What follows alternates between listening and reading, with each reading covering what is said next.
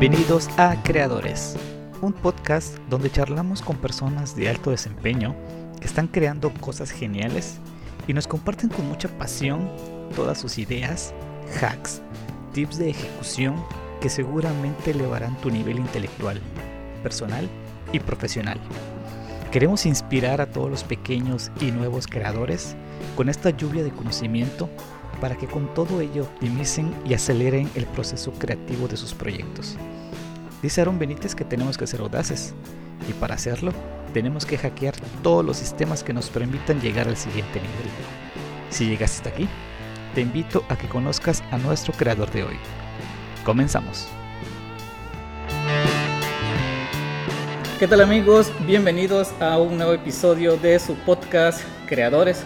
Este podcast donde platicamos con personas de alto desempeño que andan haciendo proyectos bastante, bastante interesantes que tienen eh, pues ahí la audacia y eh, pues el querer compartir lo que están haciendo. Estamos aquí desde el Café Clemente VII que nos prestan sus instalaciones para poder grabar el podcast. Pues hoy estoy muy feliz. Tengo aquí un super invitadazo. Bueno, Vamos a tener dos invitados el día de hoy. Vamos a checarlo al ratito, una sorpresita. Maestro Naxel, bienvenido. ¿Cómo está? Muchísimas gracias, muchísimas gracias Cristian por la invitación. Y pues encantado de estar aquí en este espacio y esperemos que sea de mucho interés para, para todas las personas que nos están viendo y escuchando. Ya verá que sí. Eh, me gusta comúnmente que pues el invitado eh, no lo presente yo porque pues a veces uno omite algunas cositas ahí. Entonces, adelante, preséntese. Bueno, pues eh, mi nombre es Unaxel Lupacap, soy biólogo de profesión y eh, me dedico a muchísimas cosas, entre ellas a generar educación ambiental. Me gusta mucho eh, promover la conservación del medio ambiente. Estoy involucrado en proyectos este, de educación ambiental personales, en algunos particulares también. Y también estoy en la labor docente, me gusta mucho la labor docente estoy en una escuela privada y en los tiempos libres me dedico a generar contenido también para, para promover la conservación, en este caso de las serpientes, que es la especie en la que yo decidí eh, involucrarme o especializarme en la carrera. Genial. Eh, pasa comúnmente que las personas, y lo digo por experiencia, cuando logran tener ya que el trabajito formal, como que, como dicen ahí, se echan a la maca, ¿no? El hecho de que caen y pues se, vuelve un poco monótono la cuestión de estar haciendo siempre lo mismo. Existimos y me involucro. Eh, personas a las que nos gusta estar haciendo otro tipo de cosas aparte de tener un trabajo formal pues este no es chisme trabajamos en la misma escuela aquí Unacel es mi director eh, me gustaría ir dividiendo un poquito para ir pues uniendo los eslabones de esa cadena de, su profesión. ¿Cómo es la parte de el UNAXEL en la parte académica? En la parte académica, bueno, yo llego a, dar clases por que siempre tuve el gusanito de, de, poder compartir con la gente. Yo cuando termino la carrera, en el último semestre, llevo una asignatura que se llama Educación Ambiental. Irónicamente fue en la que peor nos fue, en el, el primer, primer parcial de clases pero me encantó mucho la manera en la que, en la, que la persona que nos dio la decisión, que es la doctora Evelia, nos, nos involucró en este tipo de, trabajos. Terminando la carrera, eh, decido irme en esa línea, en educación ambiental. Me especializo en eso, me, me toca la, la, oportunidad de elaborar luego para una institución gubernamental, especialmente en el área de educación ambiental. Me toca por primera vez eh, viajar a todos los municipios del estado y dar conferencias, cursos, talleres. Y lo que más me gustaba era interactuar con la gente. De todo lo que me tocaba hacer en el trabajo, que eran muchas cosas. Organizar eventos, hacer campañas, trabajo administrativo. Lo que más disfrutaba era estar frente a la gente. Sean niños, chavos, me tocó preescolar hasta chavos de maestría. Entonces lo que más me gustaba era estar con la gente muchas veces intenté dar clases al mismo tiempo, no se me acomodaban los horarios. Entonces, cuando termino de elaborar ahí, mi primera opción fue inmediatamente buscar espacios para dar clases. Eh, afortunadamente, al inicio eh, me brindaron las puertas en una academia de idiomas, de inglés, también di clases de inglés.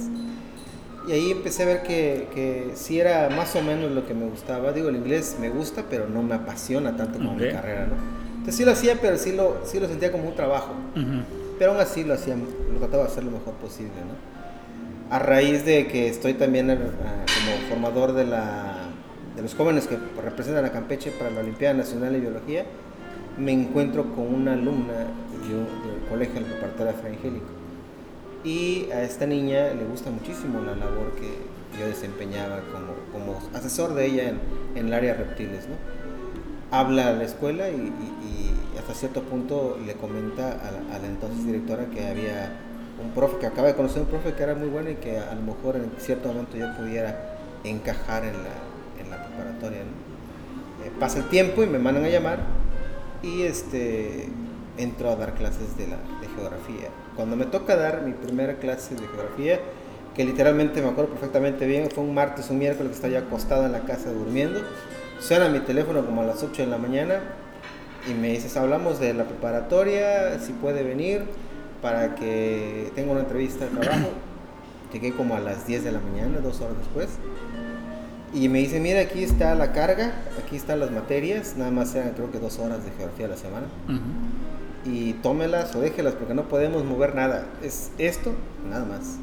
Y para bien o para mal, en ese momento yo no tenía nada que hacer en la mañana porque mis clases de inglés eran en la tarde. Entonces digo, va, le entro y pregunto cuándo empiezo. Y pues mañana, mañana es tu primera clase. Y el libro, el contenido, no, pues aquí hay un libro, chécatelo y estudialo obviamente yo digo, soy biólogo y yo que tengo que ver con geografía. En nuestras épocas geografía era aprender países y banderas. Ahorita no, la geografía ya va muy relacionada con el medio ambiente. Entonces empiezo a leer el libro moderno y veo que, ah, con razón, eh, es un biólogo el que necesitaban, porque viene mucho de aprovechamiento sustentable, todo ese tipo de términos. Al otro día me presento a clases y desde la primera sesión que me tocó el primer módulo dije, de aquí soy, esto es lo mío me encantó tanto, me emocionó tanto, que aunque era muy poquito económicamente hablando, no me reditaba casi nada, gastaba más en gasolina, literal, pero me encantó, o sea, fue un escaparate enorme, me gustó mucho y cómo son las cosas, de repente a veces bromeo con, los compañeros de trabajo, antes de que conociera a esta alumna en la Olimpiada Nacional de Biología, yo había ido a meter papeles a la preparatoria y me batearon. me dijeron que no, o sea, el típico de que gracias nosotros nos comunicamos con usted. Saludos para Sandra. fue Adriana, fue Adriana. Ah, saludos para Adriana. y este, y lo que son las cosas posterior a eso, ya luego entré como, como docente, ¿no? Empecé con idiomas, eh, geografía, ecología, ya luego me dieron biología. Y así he estado, pero una vez que lo pruebas, si es lo tuyo, ahí te claro. Realmente eh, el espacio académico, la labor académica de estar frente al grupo es lo más padre para mí, porque es eh, un desahogo impresionante, ¿no? Te estás dando clases y no sabes a qué momento ya acabó el módulo y, y eso es bonito. Cuando los chavos te lo reconocen también, híjole, es como que cerrar el círculo de, de, la perfección, ¿no?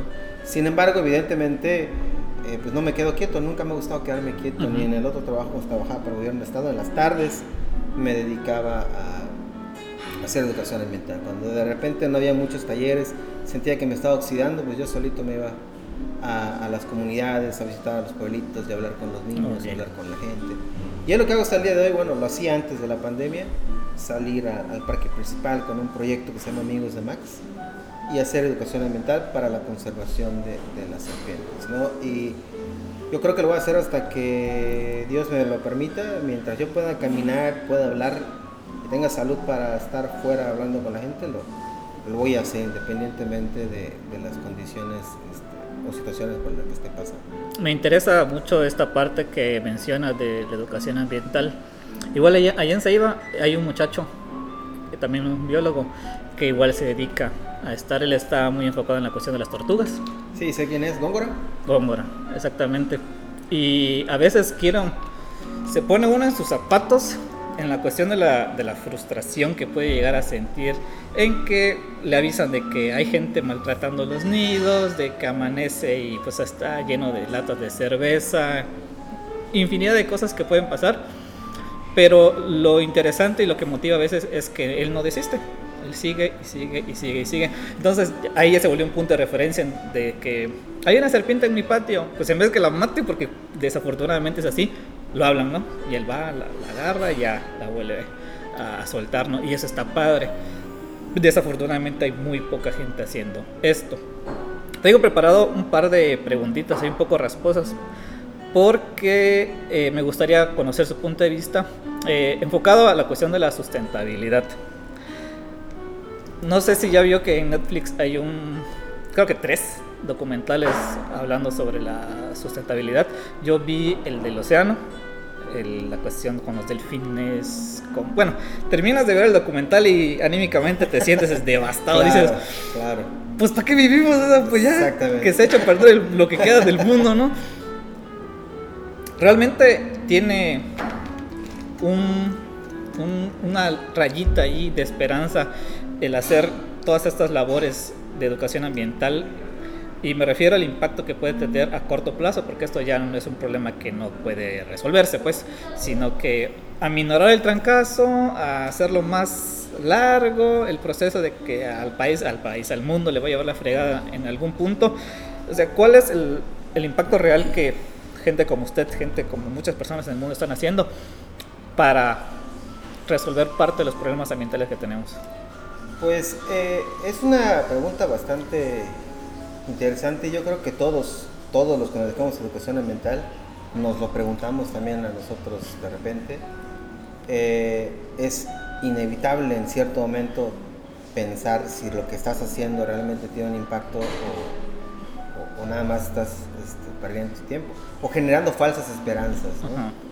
Pero realmente sí tiene un impacto muy fuerte quizás sean unas, vamos a poner un número, de 10 personas, dos personas deciden hacer cosas diferentes por el entorno, en lo que sea, apagar las luces, separar los residuos, no contaminar tanto, en fin. Esas dos personas sin duda están haciendo un cambio, porque están evitando que lo que a lo mejor va a pasar en 10 años vaya a pasar en 15. Si esas dos personas se rinden y dicen, pues ¿para qué lo hago si veo que no está valiendo la pena? ¿O para qué si somos uno contra un millón? Lo dejo de hacer y te sumas a ese grupo del que no hace nada o es parte del problema. Si antes iba a tardar 15 años, ahorita va a tardar 10. Entonces, sí es cierto, aparentemente cuando tú observas la explotación pesquera, la explotación del campo, la contaminación del aire, todo lo que está ocurriendo en el cambio climático, todo ese rollo, sí es un poco frustrante, sí te quita un poco la esperanza, y si te bajonea feo de repente. En mi caso, por ejemplo, cada vez que veo imágenes de gente que está matando serpientes, personas que de repente en las redes sociales que es muy común y que dicen cuando ven mátala, mátala, mátala. Sí es triste, pero yo creo que en lugar de, tirarme a la, a la, depresión, yo lo convierto en coraje para darme más ánimo y, y, y me doy cuenta de que hace falta alguien, porque si yo lo dejo de hacer, si yo tiro la toalla, como se dice coloquialmente, ya me estoy convirtiendo en parte del problema. Sí, claro. Esa parte es la que tratamos de evitar. Sí es aparentemente un impacto menor, pero de repente, ahorita que está todo globalizado, no te das cuenta de que un mensaje a lo mejor que tú estás dando por ese tipo de medios o por una, un post en alguna red social, alguna personita de la edad que sea lo está leyendo. Y le puede cambiar el chip y con eso ya estás del otro lado. Yo siempre, eh, a mí, mi, mamá académica, la que me enseñó todo esto, me involucró en toda esta educación mental, me decía, cuando toque dar una conferencia, que me ha tocado dar conferencias con 300 personas y me ha tocado dar conferencias con 5 personas nada más. Y me decía, no importa si son 300 o son 5, de las 300 personas a lo mejor 250 están allá obligadas porque les dijeron que si no van les ponen falta o algo así, ¿no? sobre todo en las escuelas. Pero a lo mejor hay como 5 o 6 que están allá por gusto. Y que tú en este momento le estás cambiando la vida a esa persona porque hoy va a pensar diferente. Y hoy va a cambiar algún hábito, por muy menor que sea. Con eso ya estás del otro lado. La educación ambiental no es tan ambiciosa como para pensar que en una charla tú vas a cambiar la vida a todo el mundo. O con un post ya el planeta va a cambiar. Realmente no es así. Es un trabajo constante en el que cada vez que tú tienes una aproximación hacia mil personas, realmente una a lo mejor puede cambiar. Y con eso ya nos damos por, por bien servido. Claro, nos gustaría que sea mucho mayor el impacto. Hace falta muchísimo trabajo. Pero bueno, uno, uno hace hasta donde se puede y, y- y con el gusto de, de saber que estás logrando algún cambio. ¿no? Tal cual, yo lo veo como análogamente. Existen muchísimas vertientes para estar haciendo cosas diferentes, ¿no? Acabo de terminar de leer un libro ah, es- que se llama Una Educación, que terminas de, de leerlo y dices, Dios santo, a veces uno cuando está leyendo, cuando está leyendo, perdón, cuando está estudiando, se encuentra una materia difícil y dices, nah, no sirvo para esto, ya lo, lo voy a dejar. El libro se lo platico rapidito. Habla de una chava que nunca, literal, nunca tuvo educación. Su primer eh, nivel eh, de educación fue directamente a la universidad. Entonces, ¿cómo le hizo? Su papá, desafortunadamente, este, fanático religioso, en un entorno machista, de pobreza, muy feo. Ella sufrió agresiones físicas, psicológicas, horrible, una, una niñez y una adolescencia horrible, pero fue autodidacta. Ella agarró un librito y fue leyendo. Y creo que en Estados Unidos le permite que con un examen, igual que acá, Claro. tengas la preparatoria y ya puedas acceder a una universidad. Así fue como entró a la universidad. Y le dieron un consejo súper importante cuando estaba haciendo una tarea, que le dijo, una compañera le dice, está el libro de texto ahí, ¿por qué no lo lees? Y cuando abre el libro de texto dice, oye, pero aquí está todo. Y empieza a devorar libros y libros y libros. Termina con un doctorado en Harvard, así, niveles muy altos académicamente hablando. Y dices, ah, caray, entonces a mí solo una materia que se me hizo difícil y ya quería botar la toalla. Y hay gente como estas, y reconocidas ahora mundialmente, Tara Westover se llama, que tuvieron condiciones muchísimo peores y lo lograron. Claro. Entonces, cuestiones como esas, eh, ahora yo hago la analogía, pasa en biología, pasa en, en cuestiones culturales, nos hace falta mucha cultura, nos hace falta mucha educación ambiental, nos hace falta incluso saber leer, saber sumar. Conozco Claro. gente de ingeniería que las tablas de multiplicar y dices, bueno, pues acá hay muchísimo de dónde, tela de dónde cortar. Y el punto al que quiero llegar es que no hay que perder la esperanza acerca de las cosas que estamos haciendo. Ahora, en la cuestión de la sustentabilidad, regreso al punto. Hace ratito leía que existen ya desechables a base de maíz, a base de diversas cosas, ¿no? Pero me surgió la duda, me gustaría que me la aclare. Al final de todo, si yo tengo un vasito de los, ¿cómo se le llaman? Orgánicos. Bueno. ¿sigue siendo un polímero o ya no sigue siendo un polímero? Sí, ¿no? Claro, claro. eh, hay mucha, mucho avance tecnológico en lo que se refiere a la producción de materiales que tengan un menor impacto ambiental. Ahí están desde, desde popotes hechos a base de fibra de aguacate, por ejemplo, hasta los vasos que, que de repente están hechos de botellas que ya fueron tratadas previamente y que tienen un uso hasta cierto punto más ecológico. ¿no? Sí tiene un impacto ambiental, claro que lo tienen.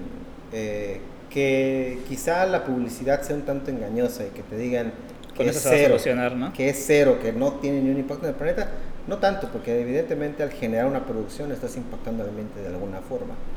Pero lo que sí es una realidad y es la manera en la que vemos las cosas.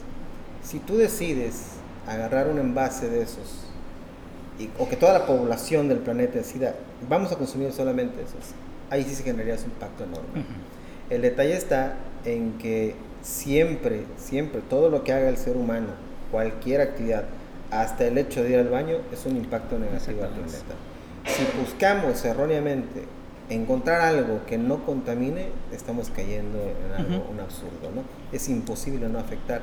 El detalle aquí, el punto aquí es afectar menos. Es normal, a mí muchas veces me han preguntado y me han criticado algunas veces que me decían, oye, me pero es que ustedes andan ahí diciendo que hay que cuidar el planeta y se ponen a llorar por los animalitos, pero de igual forma... Y te comes una este, hamburguesa Ajá, pero de igual forma, es- este, ¿de qué sirven que, que hagan todo eso si todavía siguen sacando más productos? Y sí, evidentemente entendemos perfectamente bien que no es la solución definitiva a los problemas. Pero vuelvo a lo mismo, es muy fácil estar en tu postura y decir, eso no sirve. Pero en este momento tú no estás haciendo algo para que las cosas cambien, nada más estás opinando. Y muchas veces, a veces en la ocasión, la acción genera un impacto mucho mayor. de repente me preguntaban, oye, me hay globitos biodegradables para las fiestas. Lo ideal es no adquirir globos, punto. ¿no? Pero bueno, ya si vas a hacer, es muy necesario globos, va, entra a los biodegradables. Pues ahí, tú dices, bueno, uno normal a uno biodegradable, yo prefería mil veces uno biodegradable. Sí, cierto, no es un impacto cero, pero sí tiene un impacto menor que el globo tradicional. Entonces, en este punto no se trata de solucionar, vamos a llamarlo así, de lleno, sino se trata de aminorar. Exactamente. El concepto real es disminuir el impacto ambiental, no evitarlo.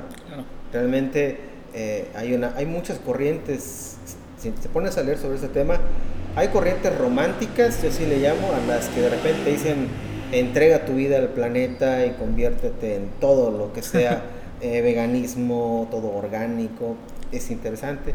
Y está la otra parte, que es la parte crítica y cruda, en la que te dice, y es real, es crudo pero es real. La que dice, la única manera de que el ser humano deje de impactar realmente al medio ambiente es dejando de traer descendencia a este planeta. Tú podrás a lo mejor hecho la mayor cantidad de obras ecológicas en el planeta, pero tú al traer un hijo ya volviste a generar un desequilibrio brutal, porque ese ser vivo va a generar y consumir una enorme cantidad de recursos. Eso evidentemente es choqueante porque dicen, ah, me estás queriendo decir que, que no deberíamos traer hijos. No, no para nada, no, no ese es el punto. Pero realmente si nos ponemos en un plan tan estricto, esa sería la única solución real, en la que sí tendría un impacto brutal en el planeta, positivamente hablando. Socialmente hablando no es bien aceptada, no es entendida ni comprendida, y estamos años luz de que eso llegase a pasar en un planeta como el que tenemos. Entonces lo que tenemos que hacer, si la verdadera solución es muy poco probable que se lleve a cabo, tenemos que hacer todo lo posible para que los efectos sean mucho menores.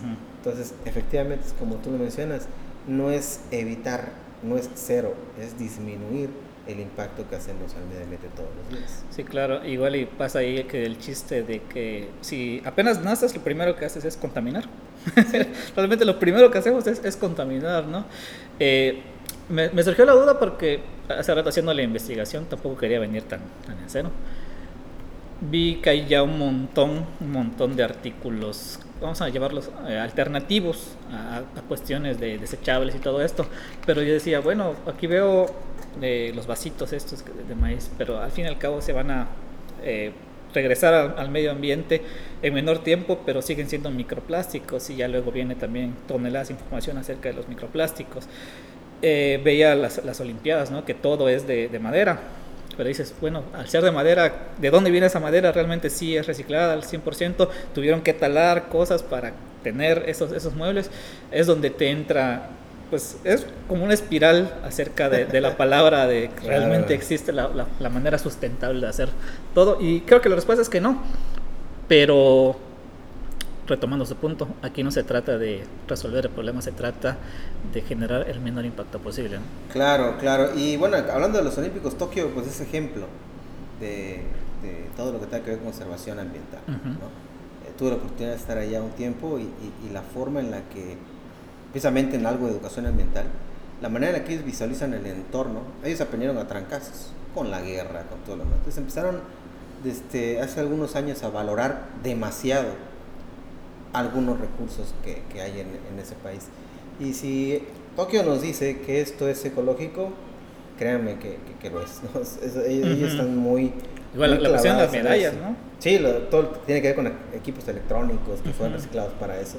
Digo, eso es genial, para en lugar de andar buscando otras fuentes. Que ese es el meollo, el meollo del asunto. Tengo entendido que igual este tipo de botellas las empresas como, como las, las, más grandes, ¿no? las, las que existen en el, en el planeta entero, ya les han metido tecnología para que este, este material sea de menor impacto. Sí, a la hora de producirlos impactan, claro que sí, pero vuelvo a lo mismo, no, no, sería un error tratar de pensar que en algún momento vamos a tener algo que sea completamente cero, solamente lo que nos da la naturaleza, ¿no? y es contado, no es, no es total. Desde la ropa, lo que comemos, el irte de viaje, eso es impacto ambiental. Sí, y, claro. y, no hay manera de evitarlo. La única manera es que seamos menos las personas que lo hacemos. Y eso es muy, muy, este, políticamente hablando, no muy aceptado hasta, hasta el momento. Sí, se me, se me viene a la mente cuando Elon Musk empezó con el relajito de Tesla. El que tiene Ah. las gigafábricas. Entonces, yo ves el documental y ves la fábrica y la elaboración de baterías y los robots y que esto va a ser el futuro y que energía solar al 100% y todo. Y aquí y tiene unas baterías casi casi el tamaño de la mesa para los, los coches. Claro. Hasta que vi un comentario que decían, ¿y de dónde sacan todo eh, los, los materiales para hacer las baterías? Detrás de una batería creo que hay 40 niños de algún país por ahí súper explotados para obtener Claro. ese. Entonces dices, Dios santo, no. No, sí, no, no. sí, es que eh, igual los, los carros eléctricos, ¿no? No necesariamente los, los Tesla, pero de, de repente este, la, la Volkswagen, la Chevrolet, que Ujú. sacan sus carros eléctricos, pues sí, pero es eléctrico el funcionamiento, el motor, la manera en la que va a obtener la energía.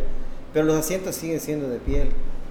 Y todo lo hay muchas piezas de plástico y de metal, que evidentemente no son biodegradables ni nada, pero por la- eh, son completamente eh, tradicionales, entonces van van a generar un impacto al ambiente. Sí, desde el ensamble, igual viene de una fábrica, esa fábrica Exactamente. tiene que tener electricidad y electricidad, pues ahorita viene casi en, en la mayoría de quema de combustibles fósiles, ¿no? Claro. Entonces la gente lo que tiene que entender para que precisamente no caigamos en, en estos errores de, de apreciación y en esa desesperanza. Ujú. Porque de repente hay gente que cuando ve algo así, por ejemplo Tesla, dice, qué padre, el planeta va a cambiar, ya como que me esperanzo. Pero luego veo que realmente las baterías se están contaminando y ¡fum! me vuelvo a bajonear y me Claro. cuenta que no sirve para nada. No, al contrario, todas y cada una de las cosas que se están haciendo en pro del medio ambiente, aunque sea ahorrarte una pequeña parte en pro del medio ambiente es ganancia, es bueno. Entonces yo siempre que me toca dar una conferencia, un taller, les digo a la gente con la que estoy hablando, que no se trata aquí de salvar el planeta de hoy para mañana, es poco a poco con las acciones. Entonces de repente tú dices, bueno, es que estoy comprando un carro ahorrador de gasolina. Qué padre. Digo, no te alcanza para comprarte un carro eléctrico que no son nada económicos hasta el día de hoy, pero estás haciendo algo. Problema, tener este dinero, que a veces yo bromeo con nuestros alumnos, que de repente tienen el poder adquisitivo para adquirir este tipo de vehículos. Yo les decía, ¿qué es el tema de la conciencia en dónde va? Cuando tú tienes un millón de pesos y tú decides que con ese millón de pesos vas a comprarte un Tesla, que es ambientalmente de menor impacto. O comprarte un Lamborghini que te va a consumir en una cuadra la gasolina de 7 carros. Tienes la misma cantidad de dinero, tú decides. Aquí están las opciones. ¿Quieres una que no contamina absolutamente nada? Camina. Camina. No hay de otra. Ahora bien, no me es factible, no puedo, me da flojera, tengo problemas en, el- en las pies, como sea. Bueno, agarra el que tenga menor impacto. Eso es Claro. la conciencia ambiental. De repente la gente cree que es no hacer nada y quedarme encerrado para que no sal- para salvar al mundo. No se trata de eso. Se trata de que todas y cada una de las acciones que nosotros hagamos tengan un impacto positivo hacia el medio ambiente, cual sea que sea el impacto. Entonces no es salvar el mundo de la noche a la mañana, es sembrar la semilla y poner sobre todo el ejemplo de que algo puedes hacer. Animales, maestro. Eh, yo le echo mucho la culpa a Hollywood, a las películas y a millones de, de contenidos por ahí acerca de la mala percepción que tenemos sobre los animales. Pasa con las serpientes, pasa con los tiburones y yo creo que con muchos otros animales en cuestión de que son malos, nos van a atacar, eh, infinidad de cosas. Aquí tenemos a nuestro invitadazo de lujo, el buen Max. Eh, Max lleva muchísimo tiempo con el maestro haciendo una colaboración incansable para cambiar la percepción que tenemos nosotros acerca de los animales en general y en este caso de los reptiles. Maestro, Sí, eh, bueno, aquí les presento a Max. Es una boa constrictor, es una especie muy bonita, la más grande que podemos encontrar de manera natural aquí en el, en el estado de Campeche. De manera natural, a lo mejor encontramos unas más largas, pero a lo mejor fuera de un coleccionista que se le escapó y anda por allá, ¿no? Pero de manera natural, la boa constrictor es la más grande de- que podemos encontrar aquí en nuestro estado. Y efectivamente ya tiene casi nueve años de edad y es mi principal aliada para hacer actividades de educación ambiental enfocadas a la conservación de las serpientes. Tiene su página de Facebook y en Instagram que se llama Amigos de Max. Y ahí a toda la gente a la que le llame la atención aprender sobre serpientes, puede entrar, hay cápsulas, hay fotos, hay un buen de cosas. Y cuando la situación sanitaria mejore, volveremos a retomar las salidas a eventos, a talleres, a conferencias o a paseos en el centro y en el malecón de la ciudad. ¿Cómo es que inicia? cuando dice usted, voy a empezar a tratar de generar un poquito de cultura ambiental y pues agarra Max y empieza a hacer sus tallercitos? Sí, empieza desde la carrera, desde que estamos en primer semestre de la carrera. Me acuerdo que un docente, una materia, nos preguntó sobre qué nos queríamos eh, enfocar. Y es la pregunta muy difícil, sobre todo en primer semestre de carrera que todavía no saben ni qué onda. Y me acuerdo que todo el mundo quería conservar al jaguar, al manatí, que al oso panda, que a los pingüinos, que animales muy bonitos, muy llamativos. Y vi que a nadie le interesaba conservar a otros animales que a lo mejor son feos, son peligrosos. Entonces nadie se interesa por cuidar, por ejemplo, los alacranes, por cuidar las tarántulas. Esos animales así como que no existen. Entonces eh, de ahí empieza mi interés hacia aquellos animales que de repente son rezagados, ¿no? Aquellos y que igual tienen un papel fundamental en el medio ambiente. Y a partir de allá sé que eh, a mí siempre me llamaban los reptiles, ya había trabajado con cocodrilos en la prepa y dije, no, pues ahora yo creo que me voy a enfocar el tema de las serpientes. Y desde ahí empiezo a, a leer, empiezo a involucrarme en ese tema y prácticamente toda la carrera me la pasé con esos bichos. Termino la carrera y empiezo en el mismo tema, serpientes, pero ya no tanto andar en campo agarrándolas y midiéndolas y pesándolas, sino ya generar conciencia, hacer educación ambiental con las serpientes. Y eh, nunca había querido tener una serpiente, irónicamente. Me gustaba, pero nunca había querido tener una. Hasta que me di cuenta que era una herramienta necesaria para hacer educación ambiental.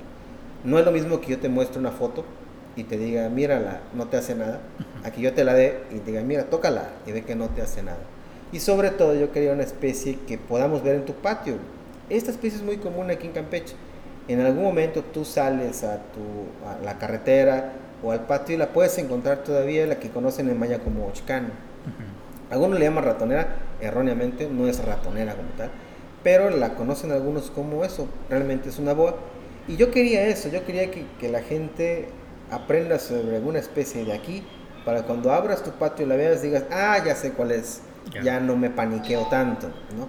Lo más fácil para mí era adquirir una, una pitón, que la venden en las plazas comerciales, pero jamás en la vida vas a ver una pitón en tu patio. Entonces dije, no me interesa una especie que no sea de aquí. De ahí fue que decidí agarrar a Max, la compré en una UMA. Una UMA es una unidad de manejo ambiental, una granja. Así como hay granjas de pollitos, de cerdos, hay granjas de reptiles en otros estados.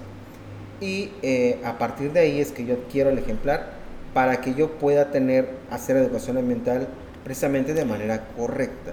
Y es importante aclarar esto, Cristian, porque hay muchas personas que les gustan las serpientes, es como la, las aves. Hay gente a la que le gustan mucho las aves. ¿Y de qué manera demuestran su amor a las aves? Las meten en una jaula. Y eso es precisamente lo opuesto a lo que debemos hacer. Yo igual conozco muchos compañeros que aman a las serpientes. ¿Qué es lo que hacen? Van al monte, agarran una y le llevan a su casa. Eso no está, no es correcto. Independientemente de que la especie esté protegida o no, no debemos hacer eso, estamos atentando contra el entorno. Entonces para mí era muy fácil ir al monte, agarrarme una y traerme. Y ahorita ya tuviera yo una colección de serpientes en mi casa, cañona, pero no se trata de eso. Entonces sí he agarrado unas, me tocó en su momento igual rescatar ejemplares, llevarlos de una casa a liberarlas y muchas veces está yo la tentación de que, hijo, está bien bonita, me la quiero quedar. Pero ese no es el camino. Digo, no puedes decir que no hagan algo cuando tú estás haciendo exactamente lo opuesto. Entonces dije, no, mejor la quiero como debe de ser. Me va a costar, bien me pude haber ahorrado lo que me costó Max. Dije, no, lo voy a, lo voy a pagar para que me llegue con su CURP. Entonces Max tiene como su CURP su clave única de registro y con eso tú le puedes dar de alta en la Semarnat, que en este caso son los que te entregan el permiso. ¿no? Entonces, si en ese permiso, si tú ves a una persona con una especie, por ejemplo una boa, y no tiene eso, significa que lo adquirió de una manera ilegal. Que me lo donaron, que me lo regalaron, que ya llevo 40 años con él, no es un argumento válido para decir por qué tienes una especie que no es de procedencia legal. Eso siempre me gusta aclararlo porque hay muchos niños que, que les gusta Max y que quieren una serpiente, ya me dijeron, yo quiero una, ¿dónde la encuentro? Y siempre le digo, adquiérela, cómprala, entren, dile a tus papás que entren en internet, busquen las sumas y puedan adquirir una. No la agarres de tu patio, no la compres a una persona, un albañil que te la anda vendiendo, no, porque eso es atentar contra, contra el medio ambiente. ¿Y cuáles serían esos mitos que hay que romper acerca en este caso de, de los reptiles? Híjole, son muchísimos, muchísimos. Como tú decías atinadamente al inicio, Hollywood se ha encargado de explotar el miedo que existe hacia algunos animales. Te faltó decir arañas, que también están las películas las arañas y, la gente que... Pero no, no, son, no, son, no son películas al azar. Estas personas que son unas mentes extraordinarias saben perfectamente bien cuáles son los animales a los que mayor temor la gente tiene. Entonces, son las películas que saben que van a pegar. Exactamente. Nadie va a sacar una película de un perro asesino, porque un perro saben muy bien que no, no hay tanto miedo hacia los perros. Entonces, eh, empezamos, si nos ponemos a analizar históricamente dónde viene, pues desde la Biblia. Eh, la serpiente es el diablo, el que pone la tentación. Y desde ahí empezamos con un aspecto no tan amistoso hacia la serpiente. Ya de ahí le vamos viendo a la época moderna donde están las, los libros, está Hollywood, están los mitos que hay aquí en la región, pero encarnizados. Y este, lo único que hacen es precisamente generar una percepción errónea de las serpientes. Mitos hay muchísimos, muchísimos. Me tocó trabajar en campo algunos años y la verdad es impresionante la capacidad que tiene la gente para inventar. La capacidad inventiva es maravillosa y también este, la facilidad con la que estos se esparcen.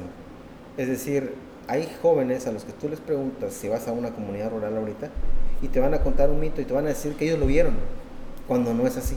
Es cuando tú sabes que es imposible que eso lo hayan visto, ellos te juran y te perjuran que lo vieron.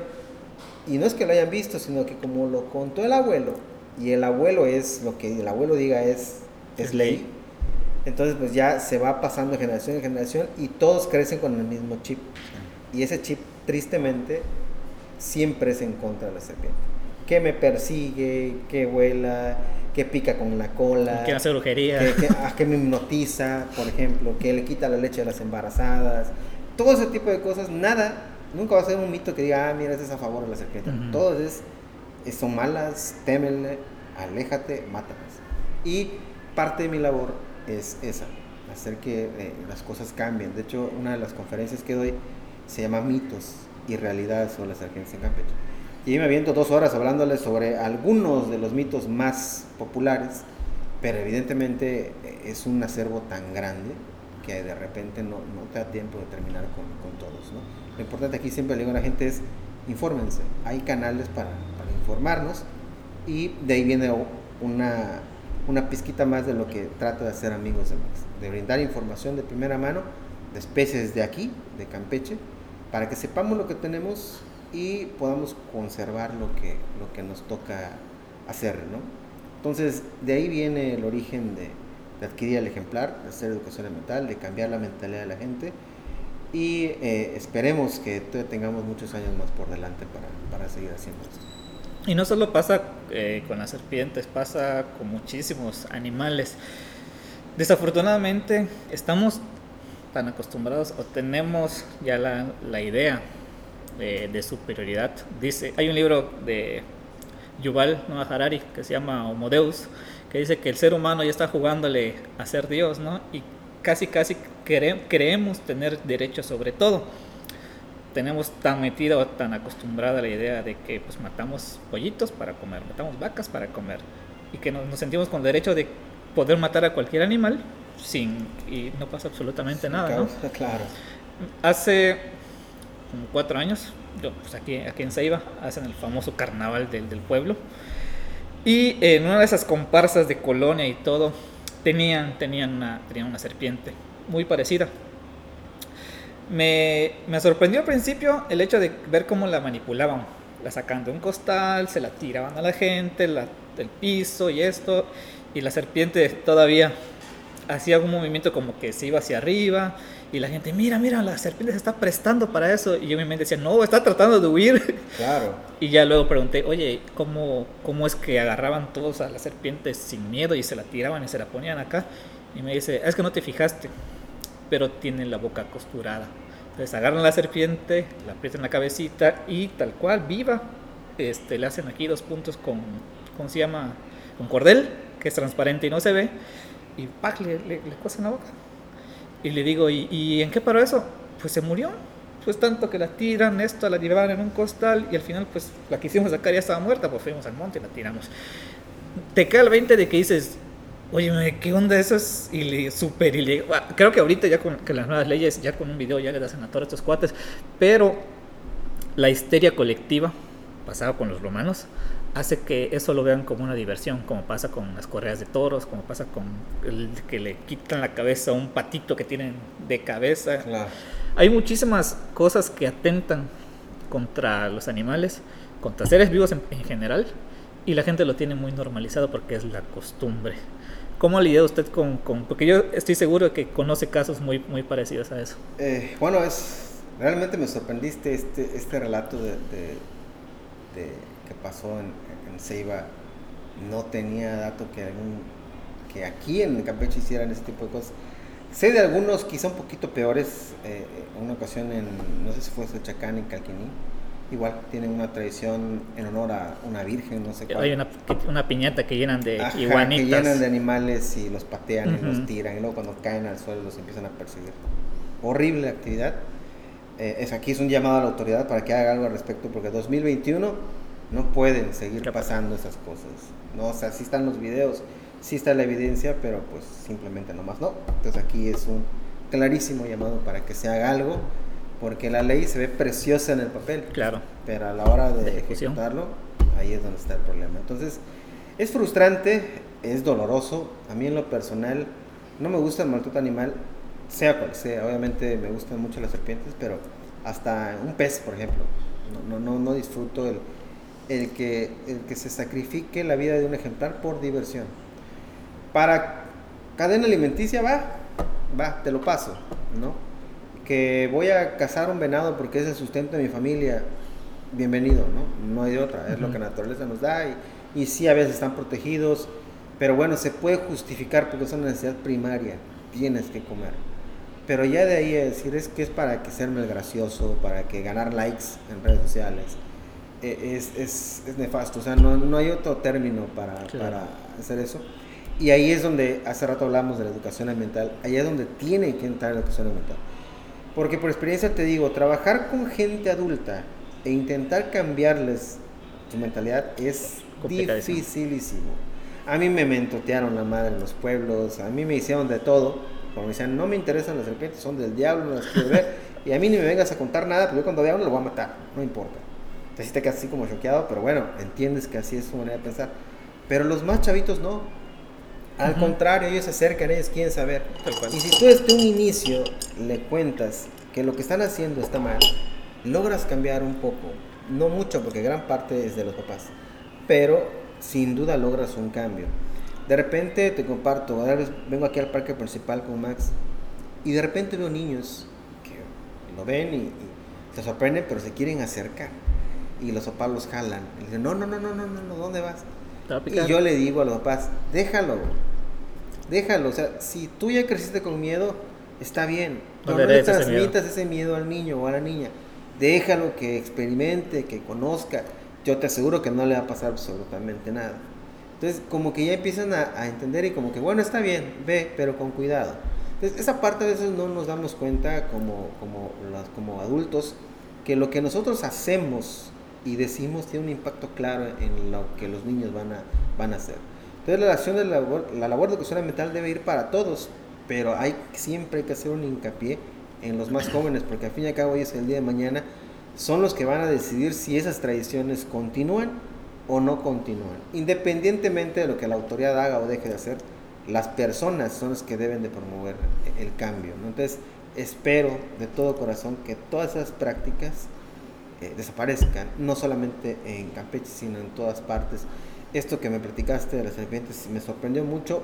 Hay cosas similares que ocurren en otros países, por ejemplo el tema de la, de la India con las cobras, que el típico encantador de, serpientes y que baila la, la, cobra supuestamente.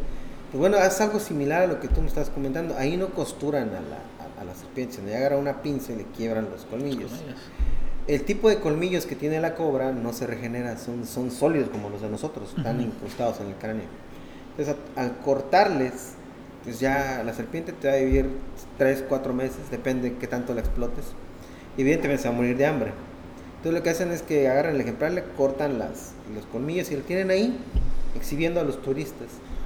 Cuando el ejemplar se muere de hambre, pues ya lo tiran y van al monte y agarran otro. Entonces es una práctica extremadamente negativa para el entorno, pero el turista lo compra, o sea, va y deja su moneda según ayudando al espectáculo, a la cultura, eh, y eso no tiene nada de agradable, ¿no? Entonces, ese tipo de prácticas, yo las pensaba lejanas, pero ahorita con lo que me estás platicando, pues están aquí luego, luego, corto, y son cosas que, que tristemente siguen pasando y que ojalá, y repito, es momento de que ya se haga algo.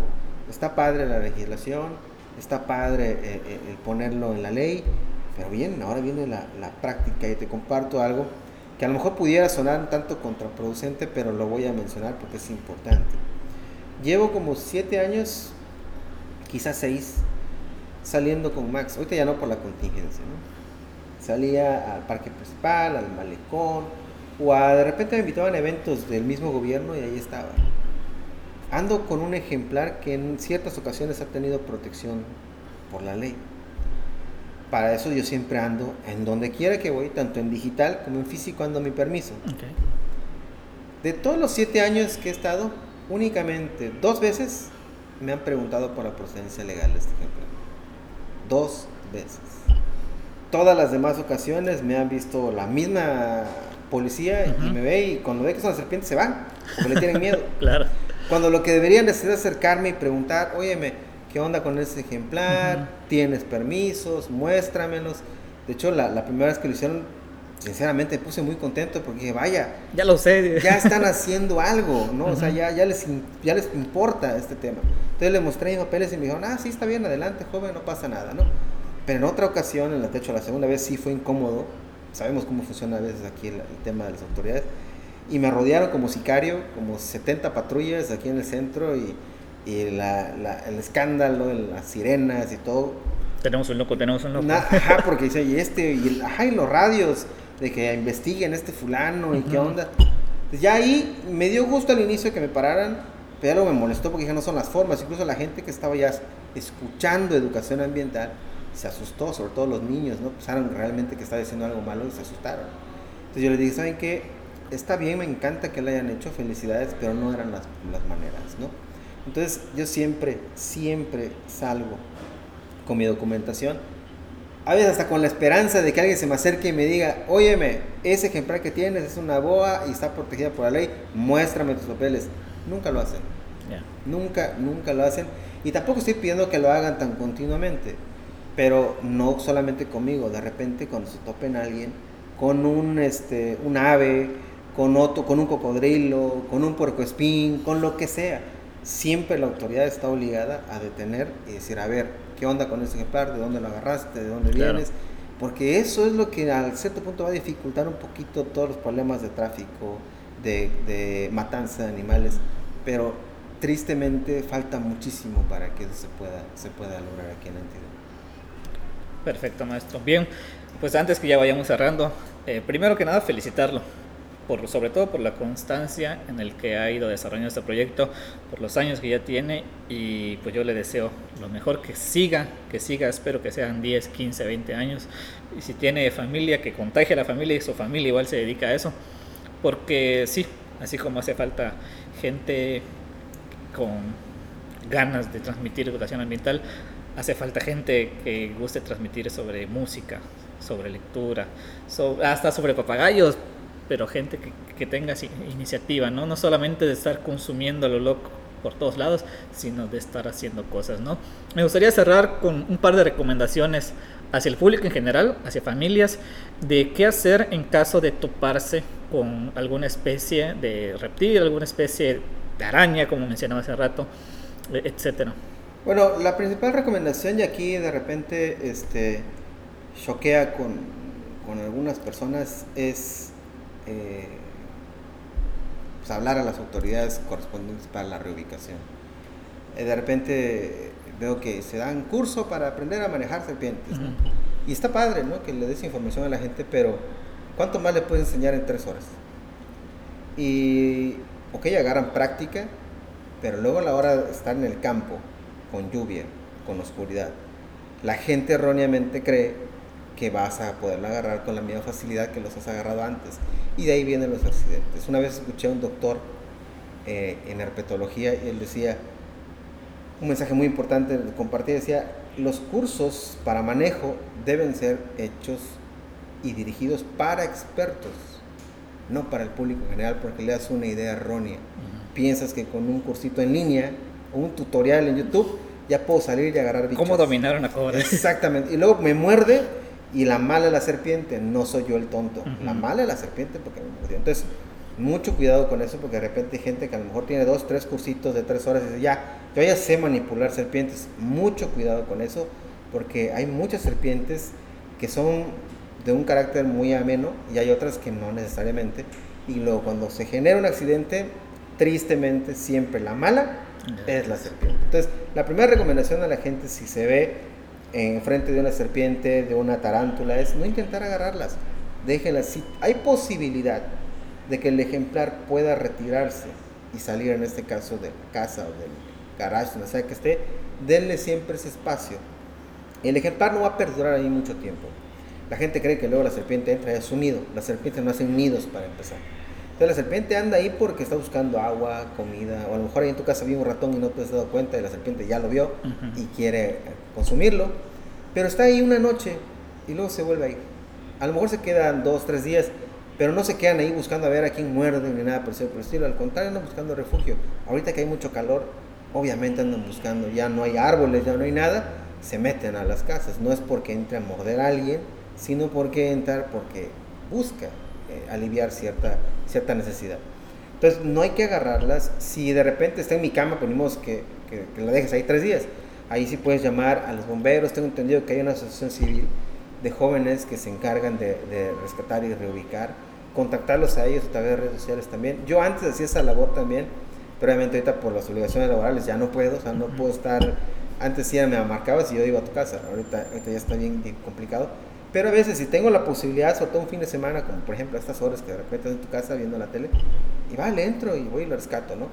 Pero eh, siempre dejar eso en manos expertas, en gente que de alguna u otra forma ya está preparada para hacer eso y no quedarme con lo que vi en Animal Planet y ya sé cómo la agarran, que de la colita, porque eso nos expone a mucho riesgo.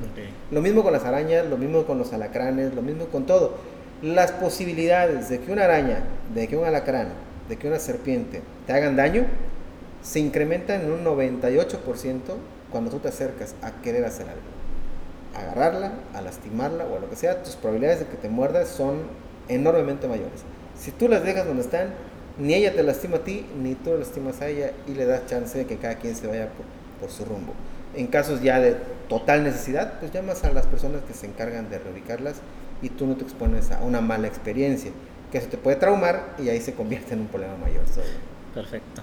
Pues bien, maestro, muchísimas gracias. De verdad que eh, estaba bien emocionado por hacer este capítulo y dije, ah, ojalá, ojalá se pueda. Y pues yo creo que, que va a tener un impacto bastante positivo. Le agradezco mucho que me haya acompañado. Por nada, por nada, Cristian, un gustazo. Y qué bueno que estás haciendo ese tipo de labores. Eh, es muy esperanzador eh, que se abran este tipo de espacios. Hay mucha gente que es el objetivo de, tu canal, que hace cosas extraordinarias y que nadie sabe que la están haciendo. Entonces de repente esas personas, cuando ven que las cosas no están jalando bien, se decepcionan y desaparece. Y el objetivo de esto es precisamente que se den a conocer, porque el día de mañana no sabemos quién de todos tus invitados o todos tus invitados van a despuntar gracias a la proyección que tú le estás dando. Entonces, muchísimas gracias, Cristian, y igual, muchísimo éxito y en lo que podamos colaborar en un futuro, más que agradecido e interesado. Perfecto, maestro. Muchísimas gracias. Gracias.